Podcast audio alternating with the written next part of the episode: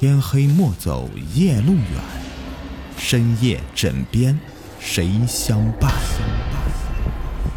欢迎收听《灵异鬼事》，本节目由喜马拉雅独家播出。鬼窍，黑，伸手不见五指的黑。林媛媛被淹没在黑暗中，不知道该向前还是退后。只能无助的站在原地。往日，他的身边总有一个男人，虽然瘦瘦矮矮的，但在他心中却无比高大。他便是林媛媛的父亲，他一生的保护伞。而今天，他的手边空空的，恐惧如同滋生的水藻，瞬间将他缠得紧实。倏的一下。远处的黑暗被一道光捅开一个洞，紧接着，他看到了一个熟悉的身影，是他的父亲，从光亮深处向他走来。他开心极了，脸上的笑容没有持续多久，就被一簇惊诧覆盖住了。在他父亲的身后有一辆车子，车子很快径直朝这个方向开来，他毫无察觉，他用尽全力呼喊。喉咙里却发不出一丝声音。同一瞬间，他听到“噗”一声，身体被碾碎的闷绝声，像是爆米花皮肉毫无规则的爆裂开来，一束粘稠的液体窜到他的脸上，有些烫，微微的，带着某种决绝。这应该是死亡的温度了吧？他忽地睁开双眼。眼前是白花花的天花板，这时候耳机传过来一个兴奋的声音：“医生，他醒了。”视线缓缓移动，他看到一个熟悉的身影。坐在他面前的正是好闺蜜祝子萌。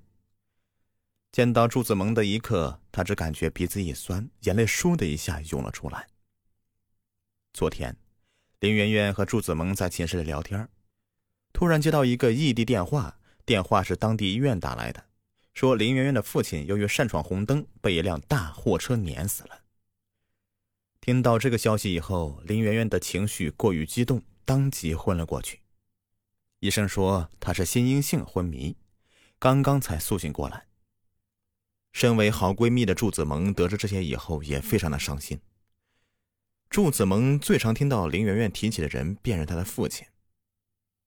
从林媛媛的口中，祝子萌也知道了她的艰辛生活。林媛媛很小的时候，母亲同一个男人跑了，从那之后，她便同父亲相依为命。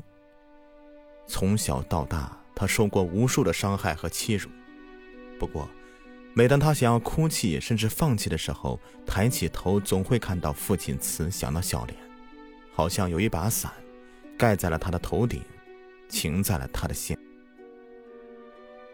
而现在，他父亲死了，生活里的唯一支柱轰然倒塌，为他遮风挡雨的打伞消失了，他陷入了偌大的绝望。父亲去世以后，林媛媛暂时休学，祝子萌陪林媛媛回到家乡。料理完了林父的后事，林媛媛一直郁郁寡欢，不吃不喝，身体状况也是每况愈下。有一次。林媛媛甚至试图割腕自杀，幸好被祝子萌及时发现并阻止。祝子萌不放心林媛媛一个人在老家生活，便决定留宿一段日子，等到她情绪好转之后再回学校。林父去世以后，林媛媛多了一些怪癖，譬如她变得怕光、怕见人，好像在躲避什么，总是一脸惊恐、疑神疑鬼。最怪异的是，他将被子叠成一个洞状，蠕动着身体钻进洞里，仿佛有人要伤害他。祝子萌好奇的在一边看着，看着林媛媛如同一条虫子钻进被子，蜷缩着不再挪动，嘴里还念念有词，声音很低，像是自言自语，又像是在同某人说话。祝子萌再也看不下去了。一把掀开被子，心疼的说：“圆圆，你不要这样子。虽然伯父去世了，但是老师同学都在呀。”林圆圆好似变了一个人，她跳下床，打开柜子，钻了进去。她痛苦的蜷缩着，一面哭一面大叫：“滚开，滚开！”为此，祝子萌特意咨询了一个熟识的心理医生，医生给了这样的解释：每个人在经历重大变故，尤其是失去亲人，都会产生巨大的心理创伤，这种创伤无法完全的治愈。林媛媛生前将父亲当做一种无形保护，他死了必然会有一种失去保护的感觉，怕光、怕见人，都是本能的自我保护行为。那将被子卷成桶状，躲进桶状的被子中呢？我只能说，父亲的去世对他打击是毁灭性的，他将被子卷成桶状是一种寻求被保护的方式。寻求被保护的方式。不论男女，在保护他人的同时，也渴望被保护。小时候啊，我们需要父母的保护；成长中，我们需要朋友的保护；成家以后，我们需要爱人的保护；苍老后，我们需要子女的保护。当这些保护消失以后，他们会本能的进行自我保护。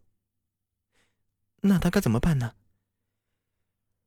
外界力量只是一种辅助，一切还要看林媛媛的自我恢复。你好好陪伴他，注意他的一行一动。林媛媛的怪异行为持续了一段时间，在祝子萌的悉心照料下，情况有所好转。不过，林媛媛的情绪仍旧很低落。有一天深夜，祝子萌翻身的时候，发现旁边被子空空，他的手本能的伸了过去，冷冰冰的。林媛媛不在，他去哪儿了？不会偷偷离开自杀去了吧？这个念头好似一枚炸弹，砰的一声将祝子萌的脑袋炸开花。祝子萌倏的一下跳下床，疯狂的寻找起来。当他推开书房的房门，看到林媛媛正坐在电脑前面，似乎正在聚精会神的看着什么。祝子萌松了一口气，走到林媛媛的身边，轻声问。这么晚了，你怎么还不睡啊？林媛媛没有抬头，低声说：“我睡不着。”祝子萌感觉气氛有些尴尬，那我留下来陪你吧。林媛媛摆摆手：“算了，你先去睡吧，我只是想要一个人安静的上网。”祝子萌无奈的点点头，起身离开了书房。次日一早。祝子萌醒来的时候，发现身边的被子已经叠好，他以为林媛媛起床了，便起身唤她。祝子萌唤了几声，无人应声，他忙推开书房的门，发现林媛媛不在书房内，然后找遍所有的房间和角落，都没有找到林媛媛。林媛媛为什么会一声不响的离开？还是说她承受不住丧父的痛楚，最终还是要通过自杀来解脱这一切？想到这里，祝子萌无助的瘫坐在地上，痛哭起来。虽然报了警，但是警方的寻找也没有任何进展。从那以后，祝子萌再也没有见过林媛媛，他就这么的无声无息的消失了。或许林媛媛还在这个世界上，只是换了一个角落生活，也或许。他已经不在人间，去另外一个世界和父亲团圆了。祝子萌回到学校，继续自己的生活。每每看到林媛媛空荡荡的铺子，祝子萌便会想起她，无由的一阵心痛。